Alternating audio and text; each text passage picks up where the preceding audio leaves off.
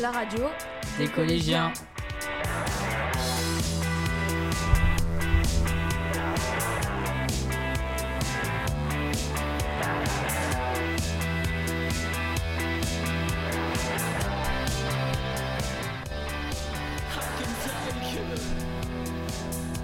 Bonjour à toutes et à tous. Aujourd'hui, une émission spéciale consacrée aux migrants. Nous, nous nous intéressons à ces personnes qui quittent leur pays généralement par nécessité, parfois par choix. Nous donnons un visage, une voix à ces hommes, ces femmes et ces enfants, à toutes ces personnes qui prennent de grands risques pour avoir une vie meilleure. Nous débutons notre émission avec le parcours des migrants.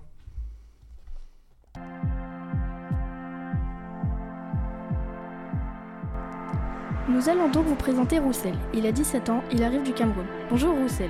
Bonjour Rémi.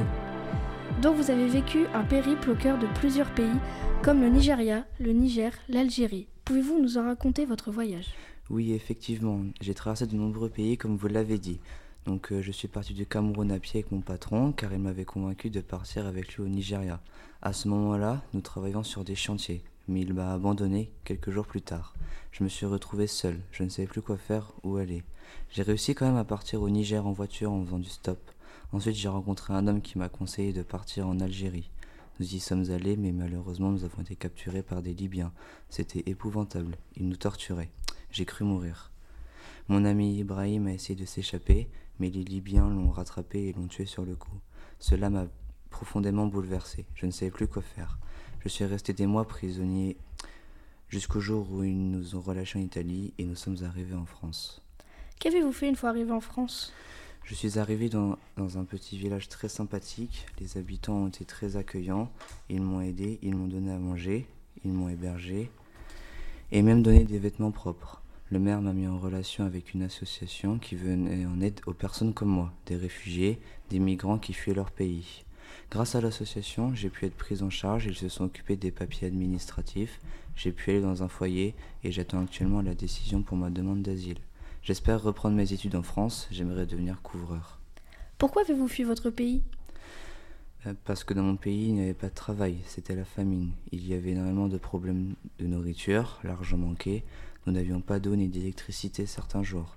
Certaines personnes que je connaissais au Cameroun avaient décidé de partir aussi.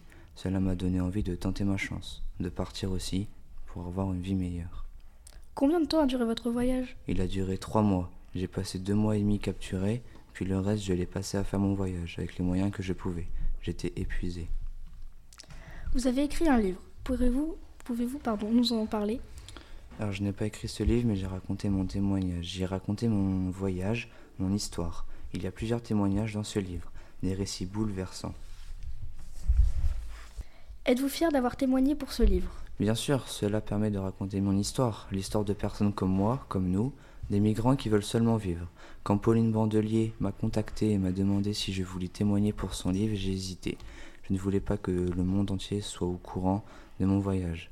Puis je me suis rendu compte que c'était important de dire ce que nous avions vécu, et je voulais témoigner pour des jeunes, pour qu'eux aussi à leur tour fassent ce voyage pour pouvoir accéder à des opportunités, un travail, un logement décent, avoir de l'argent ou reprendre l'école, avoir une vraie vie, c'est possible. Avez-vous un message à faire passer aux jeunes gens qui souhaitent faire comme vous? Oui, je leur dirais de faire ce que bon leur semble, de poursuivre leurs rêves s'ils ne veulent quitter leur pays, qu'ils le fassent, mais il ne faut pas qu'ils soient obligés et qu'ils n'aient pas peur. C'est dur, mais j'ai réussi et ils réussiront.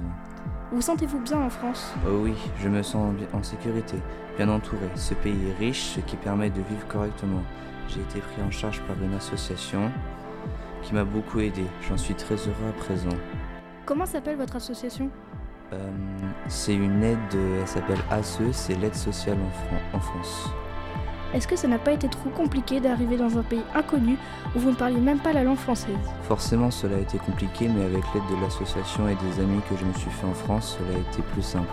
Ils m'ont aidé à m'intégrer dans ce joli pays. Après environ une semaine après être arrivé, j'ai rencontré un garçon de mon âge qui m'a tenu compagnie. Aujourd'hui, c'est mon meilleur ami. On fait tout ensemble. Il m'aide dans mes démarches administratives. J'ai mon logement avec lui. J'ai obtenu mon BTP pour devenir couvreur.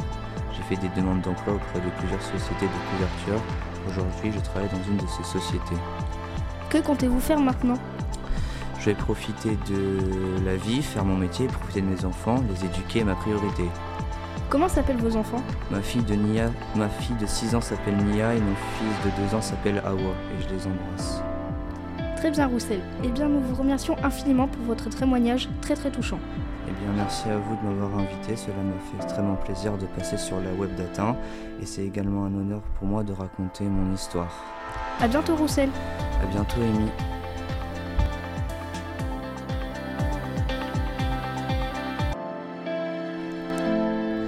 Merci à Roussel et Amy pour leur analyse sur ces migrations. Nous remercions également Stan et Emma pour leur présentation du vécu de ces hommes et ces femmes qui fuient leur pays. D'autres personnes fuient leur pays fait des catastrophes naturelles. C'est le cas des réfugiés climatiques.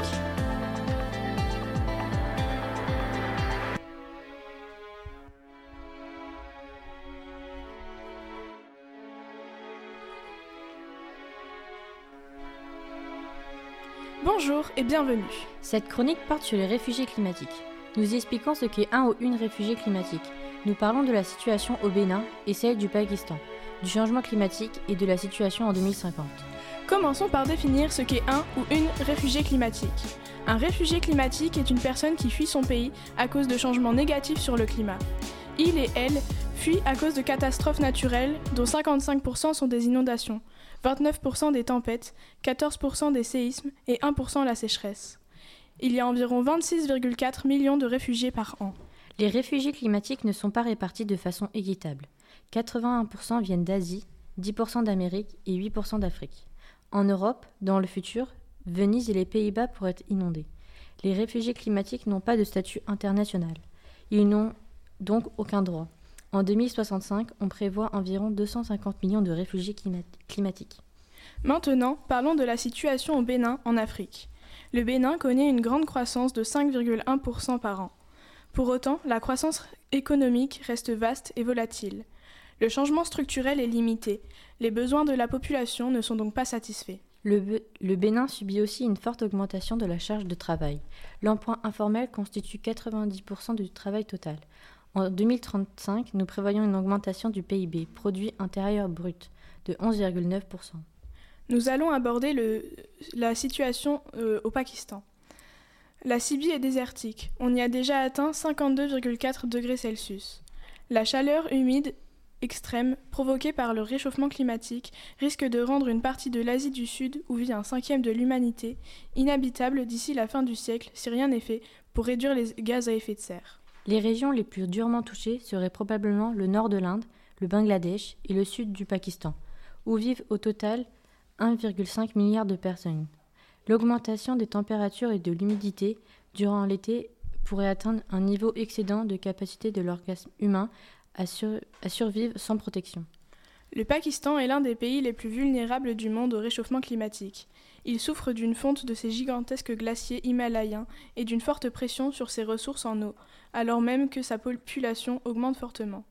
En 2015, une vague de chaleur avait tué 1200 personnes dans la ville, pour la plupart des personnes sans domicile fixe, qui n'avaient accès ni à l'eau potable ni à un abri. Au pire de la canicule, alors que la température atteignait 45 degrés Celsius, les hôpitaux avaient été submergés par près de 80 000 personnes souffrant de coups de chaleur ou de, dés de déshydratation. Pour échapper à la canicule, les habitants s'efforcent de terminer un maximum de tâches tôt le matin avant de trouver refuge dans leur cabane de broussailles qu'ils aspergent tout, toutes les demi-heures pour garder fraîche. Nous allons maintenant aborder le sujet du changement climatique. Sur 20,4 millions de réfugiés, un tiers, soit 6,8 millions, se trouvent dans les pays les moins avancés du monde. Plus de 4 millions de personnes tuent des milliers d'autres, détruisant des communautés entières pour se nourrir. Une organisation d'environ 17 000 personnes travaille dans plus de 130 pays pour aider les réfugiés climatiques. Certains pays souffrent du changement climatique, de la désertification, de la sécheresse, de l'irrigation non régulée, etc. Parlons de la situation future. Comment le climat va-t-il évoluer jusqu'en 2050 Les conséquences vont se multiplier, les gens souffriront sûrement de la famine, des conflits, du dégel, des inondations, de la fonte des glaciers, de la désertification, de la déforestation, etc. De nouveaux, pays seront touchés par le changement climatique, comme l'Alaska, les Caraïbes, l'Himalaya, les îles Tuvalu, la Thaïlande, etc. Les gens vont fuir de plus en plus leur pays d'origine pour migrer vers les pays au climat plus adapté. L'Asie restera néanmoins la plus touchée, à 81,6%. Les demandes de statut de réfugiés climatiques vont se faire de plus en plus nombreuses. Si aucune mesure n'est prise à cause du réchauffement climatique et de la hausse constante euh, de la population, nous subirons une augmentation du nombre de réfugiés climatiques. On prévoit pour 2050 environ 250 millions de réfugiés climatiques. Nous pouvons en conclure que le réchauffement climatique ainsi que les catastrophes naturelles causées par celui-ci font de nombreux dégâts. Si aucune mesure n'est prise à cause de la hausse de la population et du changement climatique, le nombre de réfugiés climatiques va fortement augmenter.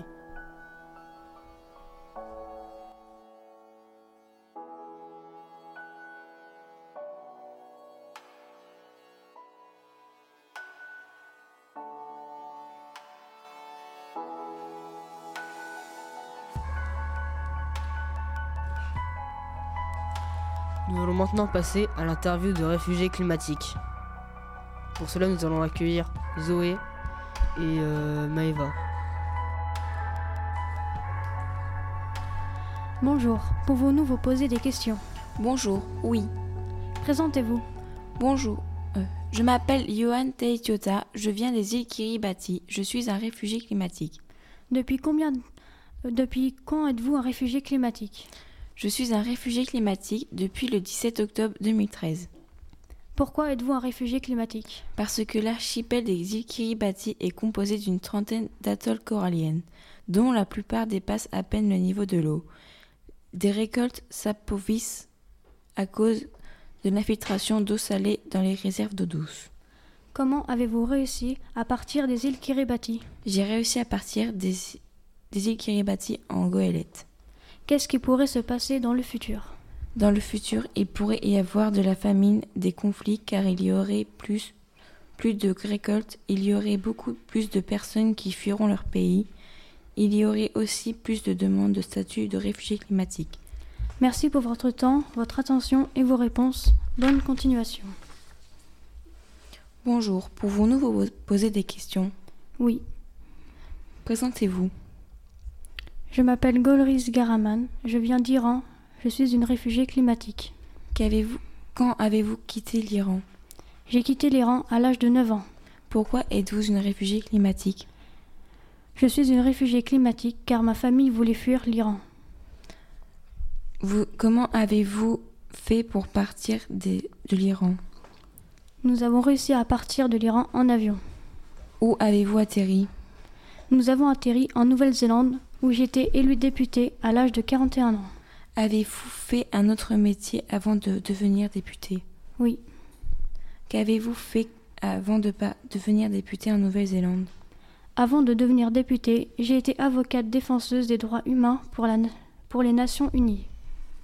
Merci pour votre temps, votre attention et vos réponses. Bonne continuation. Bonjour, pouvons-nous vous poser des questions? Bonjour, oui. Présentez-vous. Je m'appelle Marinelle Ubaldo. Je suis une jeune Philippine. Je suis un- une réfugiée climatique. Depuis combien de temps êtes-vous une réfugiée climatique? Je suis une réfugiée climatique depuis 2013. Pourquoi êtes-vous une réfugiée climatique? Je suis une réfugiée climatique car le pays a été dévasté par un typhon qui a eu lieu en novembre. Quelles ont été les conséquences? Il y a eu environ des milliers de morts et 24 000 de blessés. Êtes-vous encore traumatisé aujourd'hui? Alors aujourd'hui, je suis encore traumatisée car j'entends encore des- les pleurs des enfants près de moi et les appels au secours des adultes. Comment avez-vous fait pour partir des Philippines? J'ai réussi à partir des Philippines grâce à une pirogue. Qu'est-ce qui pourrait se passer dans le futur? D'autres typhons pourraient survenir et faire encore plus de dégâts. Merci pour vos réponses, votre temps et votre attention. Bonne continuation. Bonjour, Bonjour, oui. Présentez-vous. Désolé, mais je veux rester anonyme. Je viens d'une petite ville d'Alaska. Je suis un des habitants réfugiés. Comment se nomment les habitants d'Alaska? Les habitants d'Alaska se nomment Kivalina. Depuis quand avez-vous êtes-vous un réfugié climatique? Depuis 2019, ça a été l'année la plus chaude qui a été jamais enregistrée en Alaska. Pourquoi êtes-vous un réfugié climatique? Parce que la glace a craqué sous nos pieds et s'étendait à perte de vue. Qui est a-t-il eu comme conséquence? Comme conséquence, il y a eu 500 habitants qui sont devenus les premiers réfugiés climatiques américains. Qu'est-ce qui pourrait se passer dans le futur?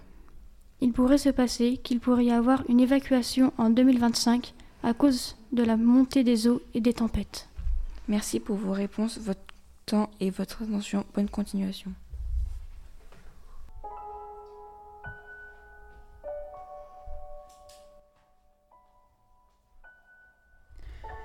Les guerres, les dictatures ne sont pas les seules causes du départ des populations. Le réchauffement climatique entraîne de plus en plus de catastrophes naturelles. Celles-ci conduisent des migrants, de plus en plus nombreux, à quitter leur pays. Comment sont-ils accueillis en Europe? C'est notre nouveau sujet avec Dorian et Grégory.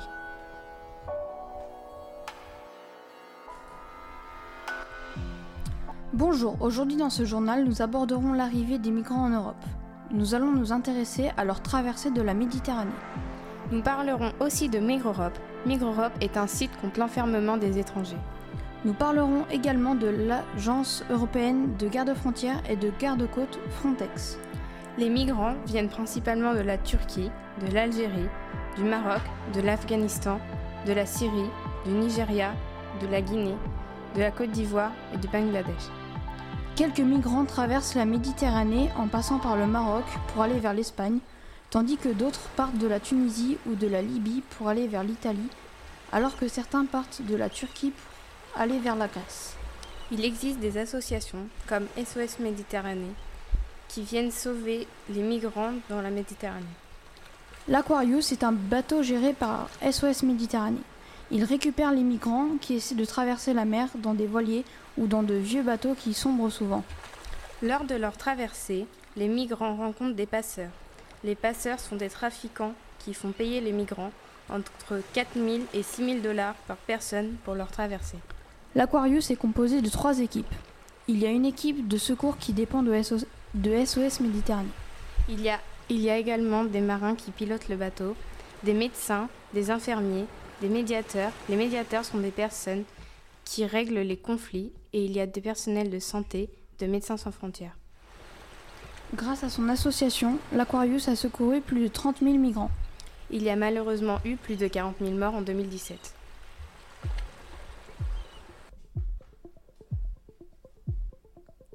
Quand les réfugiés arrivent en Europe, ils sont redirigés vers des campements.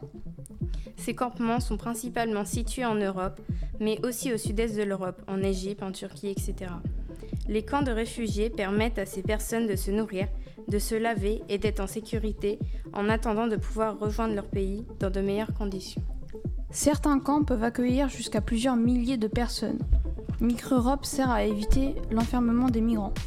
En allant sur ce site, on peut trouver des fiches d'information sur les camps d'accueil, car certains camps sont très isolés et très peu intégrés aux activités économiques du pays d'accueil. Les réfugiés n'ont pas accès à certaines institutions. Maintenant, parlons de Frontex. Le siège de cette agence est basé à Varsovie, en Pologne. L'agence aide les États membres de l'Union européenne et de l'espace Schengen en enregistrant et en identifiant les migrants. Mais les États membres sont responsables du contrôle de ces frontières. Elle a, été, elle a été créée en octobre 2004, mais elle n'a vu le jour qu'après l'arrivée des migrants pendant la guerre en Syrie en 2011. Frontex organise des opérations maritimes, aériennes et terrestres. Celles-ci sont menées par des gardes frontières. Ils sont reconnaissables par leur dossard bleu clair. Frontex déploie des moyens techniques et humains. Frontex travaille sur trois objectifs stratégiques.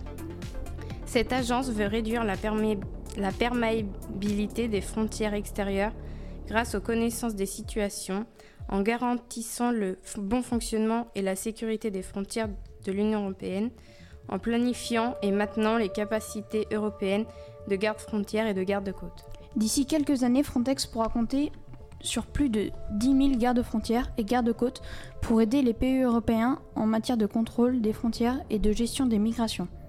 Dotée de ses propres opérations et équipements, l'agence est un partenaire fiable des autorités nationales des pays européens pour faire face à de nouveaux défis de leurs frontières plutôt que de répondre simplement aux, aux situations d'urgence.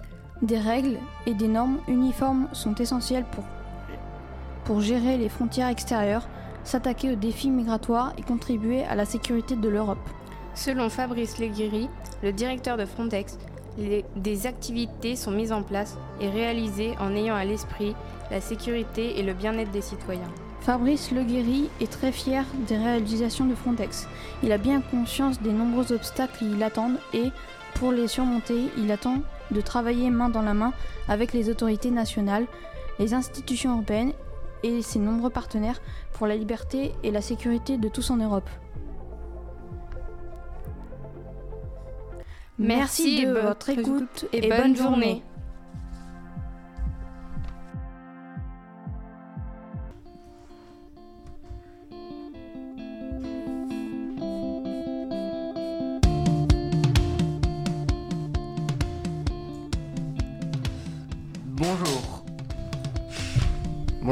Se retrouve aujourd'hui dans notre nouvelle émission web radio pour parler de l'arrivée des migrants en Europe. Nous allons parler de l'asile et des réfugiés vers les pays d'Europe. Pour cela, nous allons interviewer un migrant qui vient de pays en guerre. Suite à cela, nous allons aborder comment viennent-ils et dans quelles circonstances. Bonjour monsieur, comment allez-vous? Bonjour, très bien et vous? Bien, de quel pays venez-vous? Je viens de Syrie, plus précisément de Damas, là où la guerre règne depuis trop longtemps. Je vois. Vous avez donc demandé le droit d'asile en France? Oui. Pouvez-vous nous expliquer ce droit d'asile?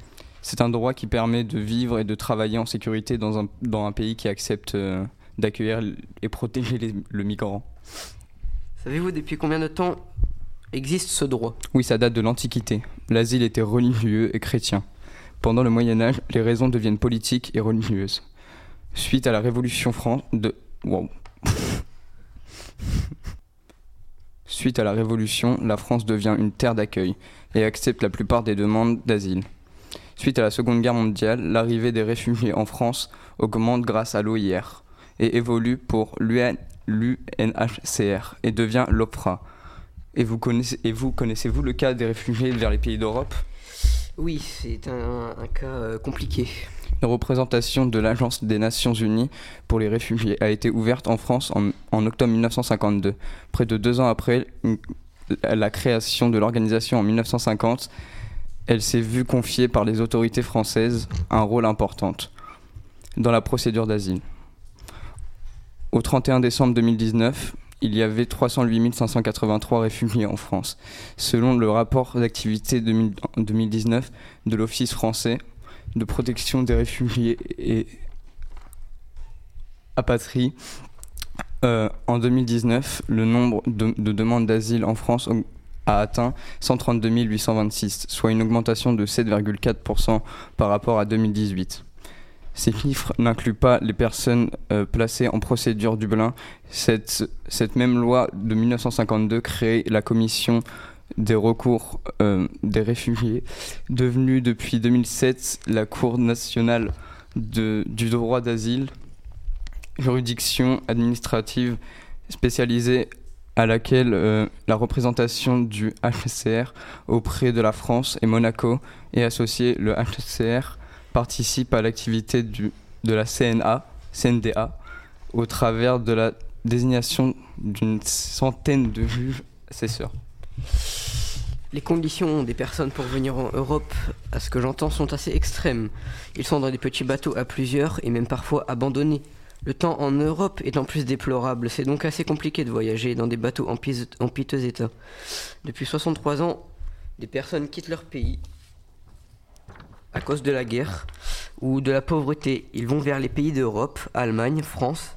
Malheureusement, c'est la photographie d'un enfant qui se noie qui a fait réagir l'Europe. Grâce à cette tragédie, les pays européens ont de plus en plus accepté les demandes d'asile. Ils se sont enfin rendus compte de la gravité de la guerre qui règne en Syrie, au Maroc, en Irak, en Libye, en Égypte et en Tunisie. Les pays concernés par la fuite de ces citoyens ont, à cause de la guerre, perdu leurs droits et ces citoyens, mais le pays se relèvera. En décembre 1946, pour régler cette situation est créée l'Organisation internationale des réfugiés, l'OIR. L'OIR ne cherche pas à rapatrier, mais à réinstaller outre-mer ou en Occident. L'organisation est de plus chargée d'une nouvelle définition du réfugié, à laquelle est intégré le critère individuel de la crainte de persécution justifiée.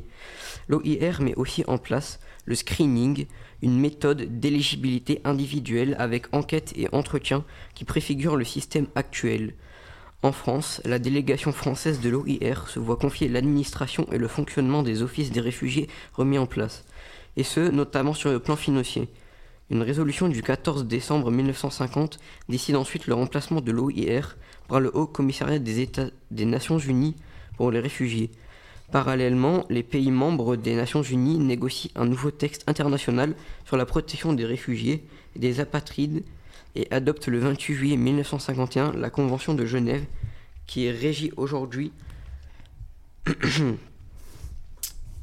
statut de réfugié. Cette convention élaborée pendant cette période marquée par la guerre et l'affrontement des totalitarismes vise à réparer autant que possible les terribles drames humains engendrés par la période, qui précède et à assurer le temps une protection aux ressortissants des pays qui se trouvent de l'autre côté du rideau de fer soumis au régime communiste installé sous l'égide de l'URSS. La définition de réfugié inscrite dans l'article 1 de la Convention traduit ce double objectif. Sont réfugiés tous ceux qui ont été reconnus comme tels au titre des conventions antérieures et tous ceux qui craignent avec raison des persécutions du fait de leur race, de leur religion, de leur nationalité, de leur appartenance à un certain groupe social ou de leurs opinions politiques par suite d'événements survenus avant le 1er janvier 1951, soit en Europe ou ailleurs. Choix déterminé par chaque pays au moment de la ratification. Au revoir, c'était cool et euh, instructif. J'ai appris des trucs grâce à vous. Au revoir, je regarderai votre émission plus souvent. Merci euh, pour votre intervention et vos réponses euh, si bien justifiées. J'espère que mon émission te plaira. Oui.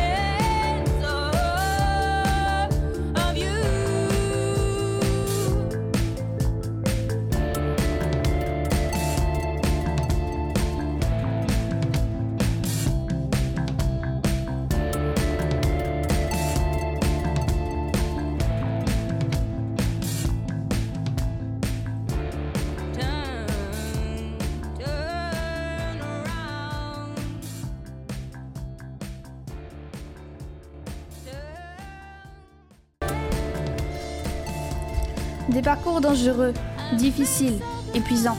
De nombreux migrants y perdent la vie. Pour celles et ceux qui touchent au but, comment vivent-ils en France? Pour nous en dire plus, Malo, Lilou, Jimmy et Maël. Mesdames, Messieurs, bonjour. Aujourd'hui, nous avons un invité spécial. Il a traversé les mers et des étendues interminables pour arriver en France. Omar, 13 ans, arrive de Bamako, la capitale du Mali, du Mali, il va nous raconter son histoire et son voyage. J'ai quitté mon pays à cause de la guerre et de la famine. J'ai dû quitter ma patrie, ma famille et laisser tout derrière moi. Ils n'ont pas pu fuir, hélas. Comment, comment avez-vous gagné l'Europe? Ce fut un voyage très long et difficile. Je suis parti seul, mais j'ai voyagé avec d'autres compagnons d'infortune. Nous avons voyagé dans un camion pendant des jours, mais le camion a dû s'arrêter à cause d'un problème technique. Nous avons dû marcher au bord de la, euh, jusqu'à la frontière de Centrafrique.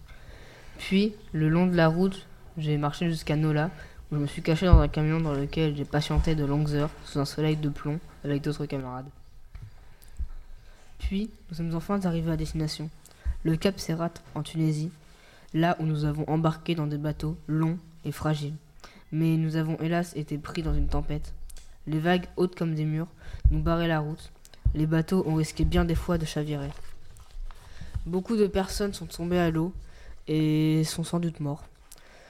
Nous avons quitté euh, la côte, nous, nous étions environ euh, 300. En arrivant, nous n'étions plus que 100. Avez-vous reçu de l'aide? Oui, j'ai eu la chance d'avoir pu monter dans un camion dans lequel j'ai pu embarquer. J'ai aussi euh, payé des passeurs qui m'ont fait euh, entrer illégalement en France. L'UNICEF m'a aidé à me nourrir et à me fournir en vêtements, aussi le repos dans leur camp. Le NHR m'a elle aussi aidé en m'apportant de l'eau, de la nourriture, un foyer, bien qu'il n'était temporaire. Sur euh, la... Je suis venu- même devenu ami avec Henri, qui était un Français. Il m'a expliqué plein de choses compliquées sur le droit d'asile. Un- C'était un médecin du camp géré par l'UN par l'UNICEF. Le droit d'asile a-t-il été com- euh, compliqué à obtenir? Obtenir le droit d'asile a été l'étape la plus pénible de mon périple. Des tonnes et des tonnes de papiers à compléter, des mots dont je ne comprenais même pas la signification, des signatures à obtenir, des mois d'attente dans un camp à la frontière avec des centaines d'autres migrants comme moi. Nous attendons tous la même chose, nos papiers français. L'attente était interminable, des jours et des jours, des mois et des mois, mais, j'ai enfin pu les obtenir à la clé, le papier français et mon droit de séjour. Mais j'ai eu beaucoup plus de chance que d'autres qui n'ont parfois même pas pu entrer sur le sol français. En France, où logez- où logez-vous maintenant? J'habite aujourd'hui dans un camp d'accueil, se situant dans un gymnase avec d'autres migrants, dans la même situation que moi. Et j'y habite depuis euh, le début de mon séjour en France. Comptez-vous rester en France à la fin du conflit dans votre pays d'origine? Je pense que je retrouverai un moyen de rejoindre le Mali. Pour quelles raisons voulez-vous quitter la France? Les gens ne sont pas tous accueillants, certains sont racistes, et je ne parle pas euh, des personnes euh, qui m'ont aidé dans les différentes associations. Euh, ils sont aussi très individualistes. Dans la ville où je réside, j'ai vu énormément de personnes sans le sou, que vous appelez SDF, qui sont dénigrées et personne ne daigne leur donner de ressources. Je me suis dit que j'aurais pu finir comme eux, mais heureusement certaines personnes donnent. Je pense que ce serait à cause de à cause de Français des, en règle générale qui se plaignent beaucoup de rien et de plus il fait froid ici. Les gens ne sont pas tous ouverts d'esprit et craignent ce qui leur est étranger. Mais je dirais que je rentrerai, ce serait surtout pour revoir les membres de ma famille qui sont restés là-bas. Mais y aurait-il des points communs, des points forts de la France qui pourraient vous y faire rester? Je pense beaucoup euh, aux points forts comme la sécurité ou les aides sociales qui n'existent pas beaucoup dans d'autres pays. Il y a aussi l'éducation qui est bonne et souvent gratuite. Euh, de plus, avoir accès à la nourriture peut se faire plutôt facilement grâce à des associations telles que le Resto du Cœur, qui permettent d'avoir un repas chaud. Je vous remercie pour votre témoignage, votre franchise. Au revoir, je vous souhaite une bonne journée et aussi que votre émission puisse percer et devenir célèbre. Bonne continuation, à la prochaine peut-être. Nous nous retrouvons ici avec Laura et Alexis pour parler de la situation des migrants en France. Alors, qu'est-ce qu'un migrant? Un migrant en France est une personne qui quitte son pays pour aller se réfugier dans un autre pays. Pourquoi? Pour une raison ou une autre, quelqu'un qui quitte son pays à cause de la guerre peut devenir un réfugié. S'ils font une demande d'asile et qu'ils sont acceptés par l'État, c'est très dur d'être accepté pour le droit d'asile. L'État étudie le dossier. Le droit d'asile a été accordé de 85% des réfugiés en France. Il faut se rendre à l'OFPRA pour déposer une demande. Pour pouvoir obtenir le droit d'asile, il faut ré- répondre à certains critères qui varient selon les pays. Les migrants en France sont-ils aidés par l'État? Que s'ils sont réfugiés, ils ont le droit de travailler. D'où viennent-ils? Il y a 45 47,5% des migrants vivant en France sont nés en Afrique, 32,2% sont nés en Europe. Les pays de naissance les plus fréquents des immigrés sont l'Algérie, 12,7%, le Maroc, 12%, le Portugal, 8,6%, la Tunisie, 4,5%, l'Italie, 4,1%, la Turquie, 3,6% et l'Espagne, 3,5%. Ils viennent la plupart du temps de pays en guerre touchés par la famine, sécheresse et autres problèmes. Quels sont les droits d'un réfugié en France? Droit au, regr- au regroupement familial, la carte du résident, Droit de solliciter le- la, nationa- la nationalité française. obtenir une autorisation provisoire du séjour, Envoyer un, formulaire de demande de droits so- sociaux, d'asile. statut de demandeur, ceux d'asile et entretien avec l'OFPRA.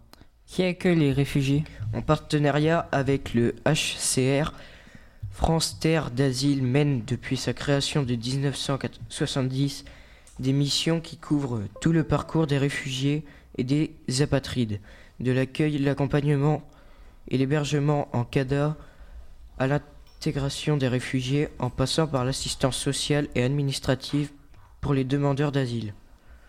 Quelles sont les aides pour les réfugiés? Il s'agit d'une aide financière qui vous sera versée pendant toute la durée du traitement de votre demande d'asile. En effet, vous ne pouvez pas travailler légalement avant un délai de six mois, ce qui pourrait être très compliqué pour subvenir à vos besoins. Qu'est-ce que l'UNICEF? L'UNICEF, au Fonds des Nations Unies pour l'enfance, travaille de- dans certains endroits pour atteindre les enfants et les adolescents les plus défavorisés et protéger les droits de tous les enfants où qu'ils soient. Quand et où l'UNICEF a-t-il été créé? L'UNICEF a été créé en 1946 à New York. Qu'est-ce qu'a fait l'UNICEF? L'UNICEF a fait pas mal de dons de ressources en eau, nourriture, jouets. C'est surtout pour alimenter les enfants et les cultures. Par exemple, l'Ag- l'Agence des Nations Unies pour les réfugiés, autrefois nommée les Autres Commissariats des Nations Unies pour les réfugiés. UNHCR, voire HCR ou HCNUR, dans l'espace francophone basé à Genève, est un programme de l'Organisation des, des Nations Unies. Et quelle était votre histoire, Laura et Alexis Nous sommes d'origine d'Afrique, du Nord plus précisément, euh, de la Libya. Et nous avons été migrants pendant six mois, les six mois les plus longues de notre vie, de toute notre vie. Nous avions traversé la mer Méditerranée pour aller en Italie. On a, é- on a été 17 au départ et 13 à l'arrivée. La traversée a duré environ une centaine de jours.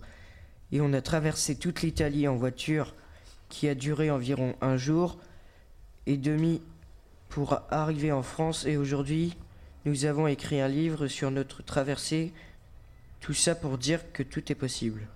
Mer- Merci pour cette interview, Laura et Alexis. J'espère que ça, ça vous aura fait plaisir. Euh, oui, aura pu. Merci, au revoir. Merci, au revoir. Au revoir.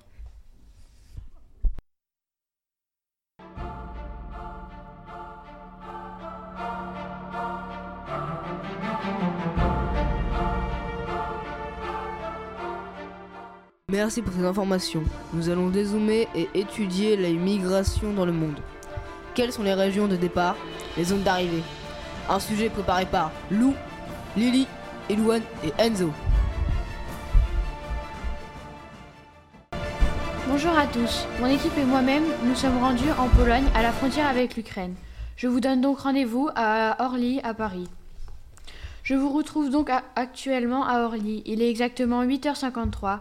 Nous sommes le lundi 25 avril 2022 et je vais embarquer pour Varsovie, la capitale de la Pologne, dans quelques minutes. Durant le vol, je ne vois aucune personne qui part en vacances, seulement des personnes qui vont travailler. Ce doit- être à cause de la guerre en Ukraine. Je rencontre une femme qui va à la frontière pour aider les Ukrainiens. Elle me dit qu'elle travaille pour l'UNHCR, une organisation créée par l'ONU pour venir en aide aux migrants. Nous avons fait connaissance et elle a accepté d'être interviewée. Pourriez-vous vous présenter? Bien sûr, bonjour à tous, je m'appelle Lou Brousseau, j'ai 31 ans et je travaille pour l'UNHCR. Merci beaucoup, Lou. Pourriez-vous me dire dans- de quel pays viennent les migrants? En général, les migrants viennent essentiellement des pays du Sud. Les trois quarts des immigrés de la planète en sont issus. Les migrants sont principalement originaires d'Asie, d'Afrique et de certains pays d'Amérique latine. Quels sont les continents dans lesquels les migrants se réfugient? Les continents qui accueillent le plus les migrants sont l'Europe et l'Amérique du Nord, mais il ne faut pas oublier que les pays limitrophes aux pays de départ des migrants, c'est-à-dire leurs pays voisins, sont les pays qui accueillent le plus les migrants. Oui, cela paraît tout à fait logique. Un migrant va d'abord aller dans les pays voisins avant de partir à l'autre bout du monde. Mais au fait, pourquoi certains pays n'acceptent pas les migrants? Certains pays n'acceptent pas les migrants par repli de soi, par peur, par crainte de perdre des avantages, par xénophobie, alors que les pays d'accueil gagnent en main-d'œuvre, tandis que parfois celle-ci manquait. Les migrations compensent aussi le vieillissement de la population, et le flux migratoire contribue à l'enrichissement culturel, à l'ouverture aux autres. Oui, en effet, c'est très important finalement d'avoir des gens d'origine différente au sein même d'un pays. Oui, effectivement, c'est essentiel. S'il n'y avait pas de migration dans le monde, je pense que ce serait très ennuyeux. Combien de migrants avez-vous Combien de missions avez-vous déjà effectuées depuis que vous travaillez à l'UNHCR? Hmm, Depuis que je travaille à l'UNHCR, je suis allée en Afrique, au Mali, pour lutter contre la pauvreté durant trois mois. Ensuite, je suis allée au, au Bangladesh pour apporter des médicaments dans les hôpitaux sur une durée d'un an et me voilà en route pour la Pologne pour aider les réfugiés de la guerre en Ukraine. C'est un long parcours. Bien, nous allons nous arrêter ici. Je vous remercie d'avoir répondu à mes questions. Bonne journée. Merci à vous, bonne journée. Cela fait maintenant deux heures que je suis dans l'avion. Il ne devrait pas tarder à, à atterrir. À mon arrivée, une de mes correspondantes d'Ukraine, réfugiée en Pologne, m'accueillera. Une fois arrivés à Varsovie, mon équipe et moi nous dirigeons vers Lublin, une ville à la frontière avec l'Ukraine. Sur le campement où je suis accueillie, je retrouve Lou Brousseau, la jeune femme que j'ai interviewée dans l'avion. Nous croisons beaucoup de réfugiés, surtout des femmes avec des enfants, des personnes âgées ou handicapées. Il y a aussi des membres de l'UNHCR et des bénévoles de la Croix-Rouge notamment. En discutant avec Lou, j'ai réussi à avoir le numéro d'un chercheur qui travaille sur le thème de la migration dans le monde. Lui aussi est membre de l'UNHCR, l'organisation pour laquelle Lou travaille. J'ai donc contacté cette personne. Bonjour. Bonjour, je suis une journaliste de la Web Data. C'est Lou Brousseau qui travaille à l'UNHCR qui m'a donné votre numéro de téléphone pour que je puisse vous interviewer à propos de cette organisation et des migrations dans le monde. Seriez-vous partant? Oui, avec grand plaisir. Pourriez-vous vous présenter, s'il vous plaît? Oui, bien sûr. Je m'appelle Elouane Paulet, j'ai 42 ans et je suis chercheur à l'UNHCR. Merci beaucoup. Alors, pour commencer, à partir de quand les migrations ont-elles commencé, commencé à évoluer dans le monde? L'évolution des migrations a commencé au début du 19e, siècle, environ. Quand les migrants arrivent dans les pays d'accueil, quels sont leurs droits? En arrivant dans un pays d'accueil comme la France, les migrants peuvent faire une demande d'asile. C'est un temps durant lequel les migrants ont le droit de rester dans, dans le pays pendant que leur dossier est étudié. Cette période dure entre 5 et 9 mois environ. Si la demande d'asile est acceptée, ils doivent faire une demande de carte de séjour, mais elle n'est pas toujours délivrée. Rien qu'en France, il y a entre 300 et 500 000 migrants clandestins qui restent sur le sol français, malgré que le fait que, le fait que leur demande a été refusée. Je suppose que c'est là que l'UNHCR intervient. Pourriez-vous d'ailleurs nous rappeler à quoi correspond l'UNHCR et quel est le but et quel est son but principal et ses missions? L'UNHCR a été fondue par l'ONU. Le but est de, étant de protéger, sauver les migrants et de faire en sorte qu'ils puissent faire leur demande d'asile, etc. Parmi les membres de l'UNHCR, il y a aussi des chercheurs qui font un travail de recherche sur les problèmes que rencontrent les migrants. Combien de migrants votre organisation a-t-elle déjà aidé jusqu'à présent? L'UNHCR a déjà aidé 90 millions de réfugiés dans le monde. C'est vraiment bien, cela donne de l'espoir. Mais au fait, puisque c'est si difficile et dangereux d'être un migrant, alors pourquoi ces gens quittent-ils leur pays d'origine? Il y a beaucoup de raisons différentes. Ces personnes quittent les régions qui sont touchées par la pauvreté, les catastrophes naturelles, les effets du changement climatique. Elles fuient la guerre ou la dictature. D'autres quittent leur pays pour faire des études, trouver un travail, obtenir des conditions de vie meilleures et plus de sécurité. C'est terrible. Merci d'avoir répondu à mes questions. Je vous souhaite une bonne fin de journée. À vous aussi, au revoir. Nous sommes le 26 avril 2022. Ce matin, un nouveau groupe d'Ukrainiens est arrivé, mais il ne reste que pour la nuit. J'ai discuté avec l'un d'entre eux. Il s'appelle Maxime et il a 33 ans. Mais il a de graves problèmes de santé, ce qui explique le fait qu'il ne soit pas resté défendre son pays, l'Ukraine. D'où venez-vous? Je viens de Mariupol. C'est une... C'est une ville située au sud de l'Ukraine. Aujourd'hui, nous sommes à Lublin. Est-ce difficile pour vous d'obtenir des papiers dans les pays étrangers, demande d'asile, carte de séjour, etc. Oui, c'est un peu compliqué, mais beaucoup d'aides nous sont proposées. Les bénévoles sont très présents pour nous aider à nous soutenir. Vous a-t-on déjà fait des remarques racistes sur vos origines? Euh, Moi, personnellement, je n'ai pas subi de ce genre de propos. Je pense que les Ukrainiens en général sont un peu bien accueillis dans les pays européens, et particulièrement en Pologne. Mais je sais que tous les migrants du monde n'ont pas eu cette chance, et par exemple que les migrants des pays du Moyen-Orient, les Syriens, les Libériens, subissent énormément d'injustices. Ces personnes sont bien moins accueillies en Europe que nous les Ukrainiens. Pourquoi avoir quitté votre pays d'origine? J'ai quitté mon pays d'origine à cause de la guerre. À Mariupol, c'est horrible. Tout le monde est, dans, est en danger de mort. Les enfants, les femmes, les hommes, les soldats, les personnes âgées, les journalistes, les médecins, les animaux, tout le monde. On a tous très peur, mais ceux qui avaient décidé de rester avant que la situation s'aggrave sont en grand danger. Là-bas, il y a encore des noms de ma famille. Par exemple, il y a ma sœur et ses deux fils. Le premier a deux ans et le deuxième est né pendant la guerre. Il a seulement 15 jours. Il est né dans un bunker, c'est vraiment terrible. C'est scandaleux et extrêmement triste, en effet. Savez-vous si votre sœur et ses fils pourront vous rejoindre? Je ne pense pas pour l'instant. Plus personne ne peut, ne peut quitter Mariupol. J'ai très peur de ne plus jamais les revoir. C'est vraiment triste. Nous vous remercions, Maxime, d'avoir accepté de nous raconter votre histoire. Nous vous souhaitons bon courage et espérons que votre sœur pourra élever ses fils dans la paix et que toute votre famille pourra vous rejoindre le plus rapidement possible en Pologne. Merci, et merci aux pays de l'Union européenne qui accueillent les Ukrainiens. Chers auditeurs, nous sommes aujourd'hui le 4 mai 2022. Mon voyage se termine et je vais rentrer en France. Je voulais remercier Lou et Louane et Maxime d'avoir accepté d'être interviewés. Je voulais également vous dire que Maxime a réussi à trouver un logement en Pologne. Il vient de l'apprendre. Sa sœur et ses fils vont bien. Ils ont réussi à fuir Mariupol dans des conditions extrêmement difficiles.